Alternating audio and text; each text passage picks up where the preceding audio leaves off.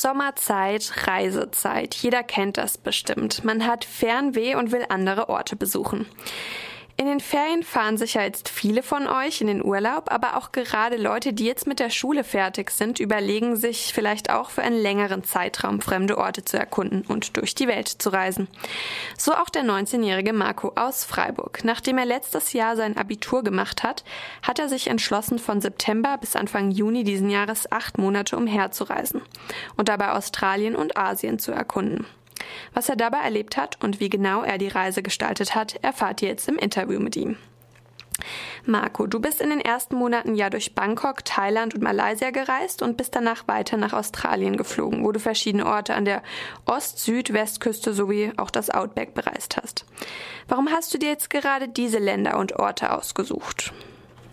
Ähm, wie gesagt, ich habe letztes Jahr, 2013, das Abi gemacht am Deutsch-Französischen Gymnasium in Freiburg und habe dann über den Sommer gejobbt nebenher, bin in Urlaub gefahren und als ich dann zurück wieder in Freiburg war, habe ich mir überlegt, was mache ich jetzt? Mit dem Studium war es schon zu spät, um sich zu bewerben. Dann dachte ich mir, gehe ich einfach ins Ausland, um etwas ein bisschen zu reisen und habe mir dann überlegt, ich wollte schon immer mal nach Australien, das war ein Kindheitstraum von mir und habe mich dann entschieden, eben nach Australien zu fahren. Bin dann auch gleich drauf ins Reisebüro und wollte den Flug nach Australien buchen. Ähm, und im Reisebüro dann bestand eben noch die Möglichkeit, einen Stopover zu machen. Ich hatte eben die Möglichkeit, in Bangkok, Kuala Lumpur oder Singapur einen mehrtägigen Aufenthalt zu machen. Und dann dachte ich mir, warum nicht gleich alle drei Stops und bin dann von Frankfurt über Dubai nach Bangkok geflogen wo ich dann eben ausstieg und innerhalb von fünf Wochen durch Thailand über mehrere Inseln runter nach Malaysia bis nach Singapur gereist bin. Dort bin ich meistens mit Bus, Bahn, Roller unterwegs gewesen. Unten dann in Singapur angekommen, ging es dann auch gleich weiter mit dem Flugzeug. Anfang November nach Australien, nach Melbourne, wo ich dann gleich erstmal drei Wochen geblieben bin mich erstmal umgeschaut habe, Bankkontos eingerichtet habe, das übliche australische Kon ähm, Textfile-Number eingerichtet. Und von dort aus bin ich dann durch Australien einmal fast rum gereist. Und Anfang Mai bin ich dann noch an die Westküste Australiens und dann ging die Reise auch langsam zu Ende. Und dann bin ich Ende Mai, am 20. Mai nach Dubai geflogen habe noch ein bisschen die Emiraten angeschaut, Dubai und Abu Dhabi und bin jetzt seit dem 1. Juni wieder hier in Freiburg. Ähm, hast du deine Reiseroute komplett vorausgeplant oder bist du spontan einfach immer dorthin, wo es dich jetzt gerade hingezogen hat? Es war eher spontan. Also ich habe so gut wie nichts vorausgeplant. Nur den Zwischenstopp in Sydney, weil ich wollte unbedingt an Neujahr und Weihnachten in Sydney sein, um auch das spektakuläre Feuerwerk anzuschauen. Aber sonst war alles, wie gesagt, spontan. Als ich in Melbourne angekommen bin, haben wir uns, saß ich im Hostel an einem Abend, habe einen Italiener, einen Schweizer, einen Deutschen kennengelernt noch einen Franzosen. Und dann haben wir uns eben haben wir am Abend geredet, Musik gehört und dann haben wir uns einfach entschieden, am nächsten Tag ein Auto zu kaufen und einen Roadtrip zu starten. Wie gesagt, sehr spontan, so haben wir es dann auch umgesetzt. Am nächsten Morgen das erstbeste Auto gekauft und sind dann los von Melbourne Richtung Adelaide gefahren und haben auch nach Farmjobs gesucht. Und eben meistens war es eben spontan, außer jetzt in Südostasien. Da war ich ein bisschen von der Zeit eingebunden. Ich hatte eben fünf Wochen Zeit, von Bangkok runter nach Singapur zu reisen. Aber sonst bin ich eigentlich meistens, habe ich von einem Tag in den anderen gelebt und habe auch oft mal die Reiseroute geändert, spontan, wie es eben gepasst hat. So eine Reise muss ja auch finanziert werden. Also wie hast du denn das Geld zusammenbekommen? Ich habe ähm, bevor ich eben nach Australien bin, habe ich über den Sommer gejobbt, ein bisschen in einer Schlosserei in einer Wäscherei. Und dann bin ich, ähm, habe ich noch gespart über mehrere Jahre, weil ich habe mir schon immer überlegt, nach dem Abi oder nach dem Studium irgendwo hinzureisen. Klar freut man sich dann auch mal über einen Zuschuss von der Oma oder von den Eltern. Man muss auch bei der Einreise in Australien mindestens 5000 Dollar vorweisen wird meistens nicht kontrolliert, aber muss man einen Kontoauszug eben vorweisen im Notfall. Und die hatte ich dann auch dabei. Und in Australien sieht man dann selber, wenn man am Reisen ist, ob das Geld reicht oder nicht, ob man dann arbeiten muss oder nicht. Und so habe ich es eben spontan davon abhängig gemacht, wie viel Geld ich noch hatte. Wenn ich weniger hatte, habe ich mir einen Job gesucht. Und ja, der Flug, den muss man auch noch dazu rechnen. Der hat ungefähr glaub, 1200 Euro gekostet nach Australien hin und zurück. Ist natürlich auch einiges. Man muss noch eine Versicherung mit einbeziehen, eine Auslandsversicherung, falls irgendwas passiert im Ausland. Und das Visum muss man auch noch bezahlen. Ich hatte jetzt das Working Holiday Visum, ähm, dass ich eben auch die Arbeitserlaubnis in Australien habe. Das hat dann auch umgerechnet nochmal 200 Euro gekostet. Apropos Unterhalt, wie sahen denn deine Unterkünfte aus? Also wo hast du geschlafen und gelebt? Also in Thailand habe ich meistens in Hotels gelebt, weil es ziemlich billig war. Und auf den Inseln habe ich jedoch auch einmal in einer Bambushütte am Strand, an einem einsamen Strand gelebt, mit einem Schweizer und einer Schwedin, die ich auf der Reise kennengelernt habe. Das war auch ziemlich cool.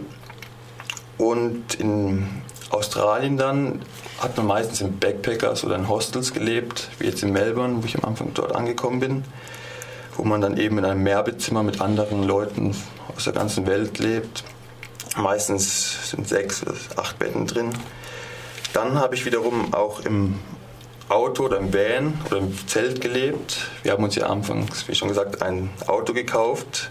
Dort kon konnte man dann auch zu zweit oder zu dritt drin übernachten oder eben auch im Zelt. Das war eigentlich die kostengünstigste Alternative zu Reisen in Australien und auch möglichst viel Geld zu sparen. Man will auch viel entdecken und viel sehen. Du sagst ja jetzt, dass du unter anderem also auch in Hostels genächtigt hast. Fühlt man sich denn nach der Zeit denn immer noch als Tourist? Hm, ich würde nicht sagen als Tourist. Im Gegenteil, ich habe mich nicht als Fremder gefühlt in Australien.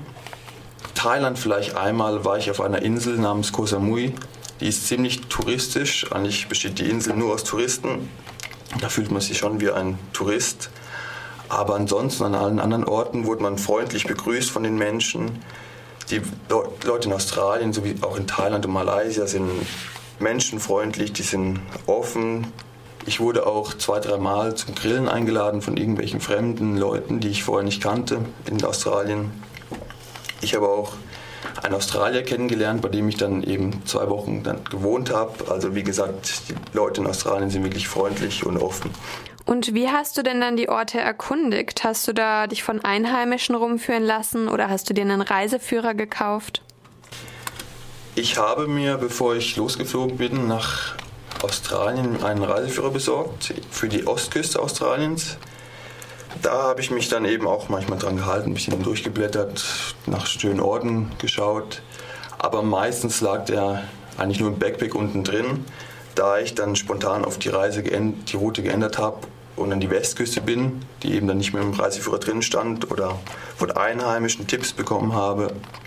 Also meistens habe ich dann auch an den touristischen Informationen klar nachgefragt oder einfach Einheimische gefragt. Und man ist ja selten alleine gereist. Man hat ja immer Leute kennengelernt und da hat jeder irgendwelche Tipps gebracht oder man hat gehört, dass es da und da schön sein soll. Also so bin ich eben meistens gereist. Marco, du hast es vorhin ja schon angedeutet, dass du ziemlich viele Leute auf deiner Reise kennengelernt hast. Hattest du denn jetzt mehr Kontakt mit den Einheimischen oder eher mit den anderen Mitreisenden? Ich würde sagen, eigentlich beides ungefähr gleich. Ich habe sowohl auch Einheimische als auch Mitre Mitreisende kennengelernt.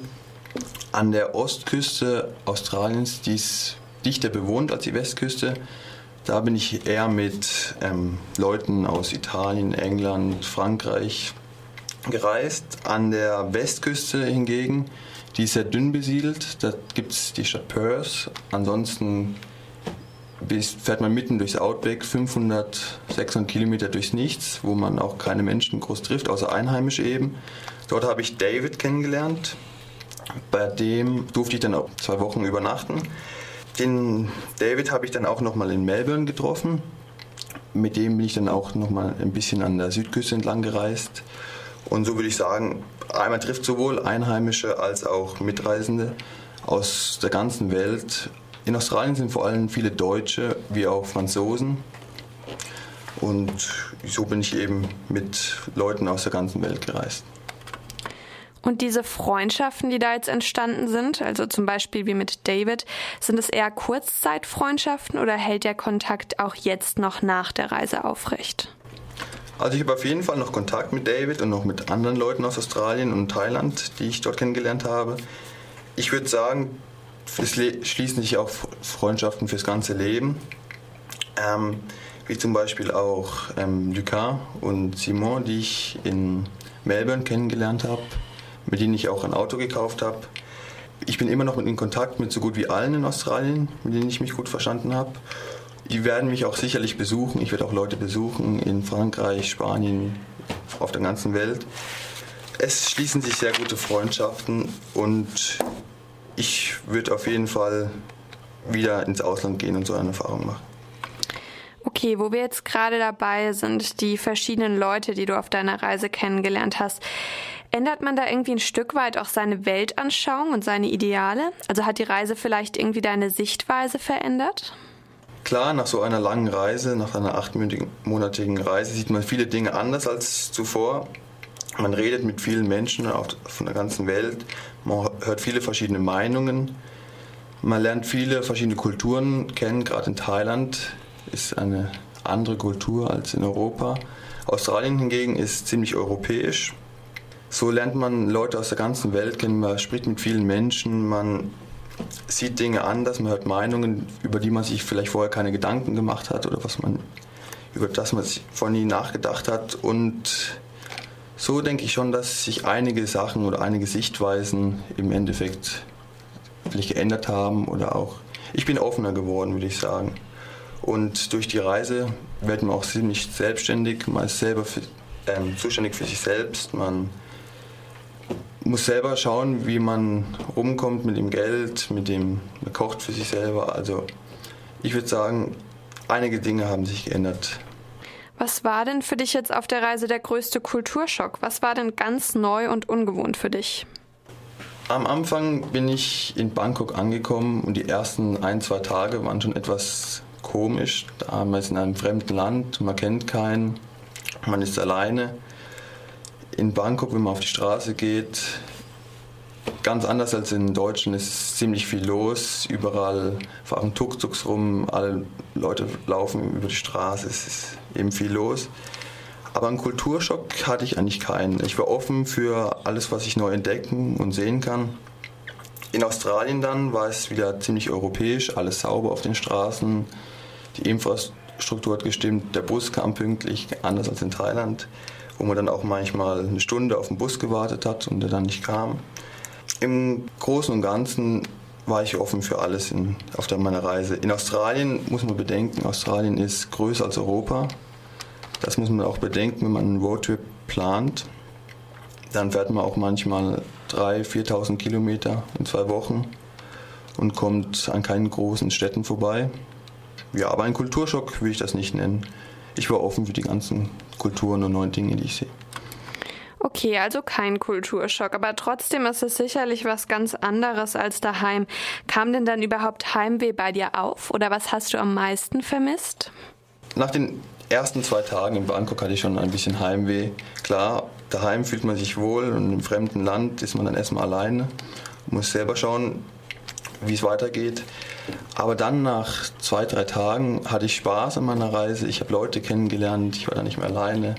Im Großen und Ganzen hatte ich dann am Ende eher wieder Fernweh, irgendwo anders weiterzureisen und wollte dann auch eigentlich nicht mehr so schnell zurück nach Deutschland.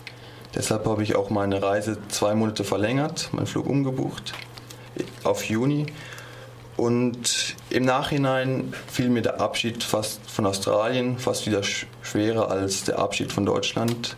Ich wäre gern noch länger geblieben unten, unten in Australien, aber irgendwann muss man dann auch wieder ins Leben zurück. Man kann nicht ständig auf, ständig auf Reisen sein. Okay, gab es denn trotzdem eine Zeit oder irgendeine negative Erfahrung, die dich dazu gebracht hat, an einen Abbruch von der Reise zu denken? Das würde ich nicht sagen. Im Gegenteil, ich hatte eigentlich keine negative Erfahrung. Gut, es gab ein, manchmal eine schwierige Situation, wie zum Beispiel war ich einmal in Thailand. Da habe ich mir einen Roller gemietet für ein paar Wochen und bin mitten durch den Dschungel gefahren. Und irgendwann wurde es dann eben dunkel und es kam nichts, keine Unterkunft, kein Licht am Straßenende. Es war eben alles dunkel und irgendwann sehe ich dann ein Licht an der Seite der Straße. Da war dann ein kleines Dorf, wo die Einheimischen gelebt haben. Ich würde sagen, vielleicht nur 20 Leute haben in Bambushütten gelebt und die habe ich dann nach dem Weg gefragt, habe denen eine Karte gezeigt, wo ich ungefähr hin will. Und die wussten dann auch nicht weiter, die konnten keine Karte lesen, konnten kein Englisch, klar. Aber solche Situationen findet man auch lustig im Nachhinein. Am Ende habe ich dann auch nach einer Stunde wieder die nächste Zivilisation gefunden, kleines Örtchen. Aber negative Erfahrungen hatte ich auf meiner Reise eher nicht, vorwiegend positive. Okay, was nimmst du denn von der Reise mit? Was hat sie dir gebracht? Als an allererster Stelle ist Selbstständigkeit. Ich bin viel Selbstständige geworden durch die Reise, weil man eben für sich selber sorgen muss. Man ist auf sich selbst gestellt. Ähm, dann die Menschenfreundlichkeit hat mich beeindruckt auf meiner Reise. So gut wie alle Menschen waren freundlich. Ich habe auch auf, einer, auf mehreren Farmen in Australien gearbeitet, wo ich dann auch mal Woofing nennt sich das, für Kost und Logis arbeite. Also wie gesagt, vier, fünf Stunden am Tag arbeite und dafür kostenlos essen und wohnen darf. Wie gesagt, auch der Zusammenhalt der Backpacker, wenn man mit vielen Backpackern reist, man hält auch zusammen zu anderen Backpackern, wenn jemand Fragen hat oder nicht weiter weiß. Man hält zusammen. Freundschaften haben sich, es sind große Freundschaften entstanden auf meiner Reise, die auch weiterhin bestehen werden. Und ja, man ist von einem Tag in den anderen gelebt, sozusagen. Ich habe Englisch gut gelernt, was auch eines meiner Ziele war. Klar auch Französisch, da ich auch mit Franzosen gereist bin. Und so diese Dinge fand ich eben schön an der Reise. Du hast ja vorhin schon angedeutet, dass du diese Reise nochmal machen würdest. Wenn ja, würdest du dann aber irgendwas anders machen? Ich würde nicht sagen, dass ich etwas anderes machen würde. Ich würde vielleicht in ein anderes Land gehen, nicht mehr nach Australien. Ich war froh, dass ich dies nach dem Abi gemacht habe. Das war eigentlich die beste Zeit. Ich bin meistens mit Älteren gereist, die um die 24, 25 Jahre alt waren, die dann nach dem Master oder Bachelor unterwegs waren. Und die haben auch gemeint, das Beste ist, es so früh wie möglich so eine Reise zu machen, weil später im Berufsleben ist es ziemlich schwer, dann ein Jahr Auszeit zu nehmen und so würde ich sagen, ich würde sowas gerne wieder machen nach dem Studium, wenn ich Zeit dafür finde oder wenn es klappt. Denn so ein Working Visa bekommt man nur bis 30. Das heißt, man muss eben unter 30 Jahre sein, um eine Arbeitserlaubnis in Neuseeland, Argentinien, was weiß ich, wo zu bekommen. Und ich dachte mir nach dem Abi jetzt oder nie und dann bin ich los. Gut, und welche Länder oder Städte würden dann als nächstes auf deiner Liste stehen? Australien auf jeden Fall irgendwann wieder als Urlaub. Aber als lange Reise habe ich mir vorgestellt, vielleicht Südamerika nach dem Studium oder die skandinavischen Länder. Es muss ja nicht so weit sein wie Australien. Auf jeden Fall habe ich wieder Reiselust, in ein fremdes Land zu gehen und neue Kulturen und Menschen kennenzulernen. Die, ähm, die acht Monate haben mir jetzt ziemlich gut gefallen und ich würde sie auf jeden Fall wieder tun.